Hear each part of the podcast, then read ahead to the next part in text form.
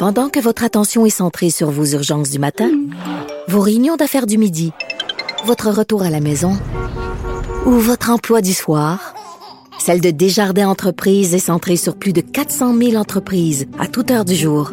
Grâce à notre connaissance des secteurs d'activité et à notre accompagnement spécialisé, nous aidons les entrepreneurs à relever chaque défi pour qu'ils puissent rester centrés sur ce qui compte, le développement de leur entreprise. Radio et sur FCN, le commentaire de Geneviève Peterson avec Julie Marcoux. Cube Radio. 14h30, allons retrouver notre collègue Geneviève Peterson, animatrice à Cube dans son studio de radio. Salut Geneviève. Bonjour Julie. Alors, pour ou contre ce projet GNL Québec à Saguenay, c'est un projet d'une méga usine de gaz liquéfié à Saguenay. Et on a décidé de s'en parler ensemble parce qu'il y a une page Facebook qui a été créée en faveur de ce projet-là. Il y a des milliers et des milliers d'internautes qui ont adhéré à cette page-là en l'espace de quelques jours. Toi, tu viens du Saguenay. C'est un sujet qui t'interpelle. Bien, c'est un sujet qui m'interpelle et qui me tient à cœur parce que je connais trop bien euh, la réalité des gens qui vivent en région, qui veulent gagner leur vie en région. Et pour vrai, Julie, j'ai vraiment grandi, moi, euh, au Saguenay, euh, dans le temps où c'était l'âge d'or d'une compagnie qui s'appelait l'Alcan à l'époque. Maintenant, c'est Rio Tinto. Oui. Mais c'était comme gagner à la loterie, si on veut être euh, travailleurs à l'Alcan. C'est-à-dire que moi, mes amis au secondaire, euh, beaucoup d'entre eux, en fait, allaient compléter des DEP à l'école dans l'espoir d'être engagés à l'Alcan.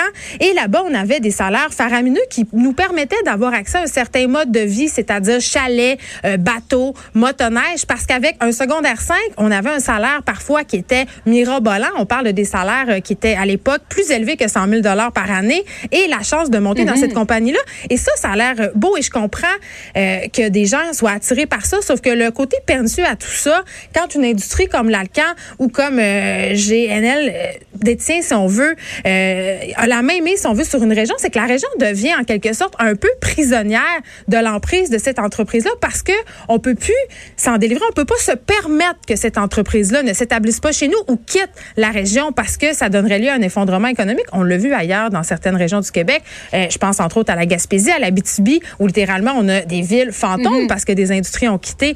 Mais d'un autre côté, c'est un débat quand même qui mérite euh, qu'on s'y attarde parce qu'il y a des Mais en répercussions. même temps, Geneviève, moi, je, je parlais hier à M. Laprise, l'instigateur de, de cette page Facebook. Ouais. S'il y avait autre chose à proposer à la ville de Saguenay que GNL Québec, je pense qu'il dirait oui. C'est un moindre mal, comme il me disait. On est pour l'environnement et non, c'est pas le- un projet dont on rêve, mais il n'y en a pas de gros projets en ce moment forts pour maintenir, créer une espèce de rétention de nos jeunes à Saguenay. C'est pas comme s'ils avaient le choix, en fait, de refuser, si je comprends bien. Là. Ben malheureusement, ce monsieur-là a un peu raison et c'est souvent l'argument économique qui prime sur l'argument écologique parce que pardonne-moi l'anglicisme, mais à la fin de la journée, ce qu'on veut, c'est que les régions soient dynamiques, c'est qu'on ait une vitalité économique et euh, parfois cette vitalité-là, ben on doit, si on veut, accepter les dommages collatéraux qui sont souvent écologiques. On a affaire à des industries qui exercent un contrôle, par exemple, sur le niveau des lacs, le niveau des rivières au Saguenay, si je pense entre autres à Rio Tinto.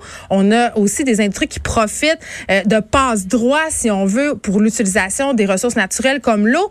Évidemment que les gens, s'ils pouvaient dire non, euh, ils auraient euh, plus d'arguments de négociation sur ces impacts-là qu'on craint. Mais force est d'admettre qu'on se retrouve euh, les pieds et les, moins, li- les, les pieds et les mains liés parce que justement, on ne les a pas les moyens de dire non. On veut que nos jeunes travaillent, on veut qu'ils restent là. Et l'exode des jeunes, c'est un réel problème et pas juste au Saguenay-Lac-Saint-Jean. Sauf que ça prend un projet aussi qui va avoir une durée de vie de plus de 25 ans. Est-ce que dans 25 ans, on va encore se servir de gaz naturel? Là est la question. Merci beaucoup, Geneviève. Bon après-midi à toi. Merci, Julie. De 13 à 15, les effrontés. Cube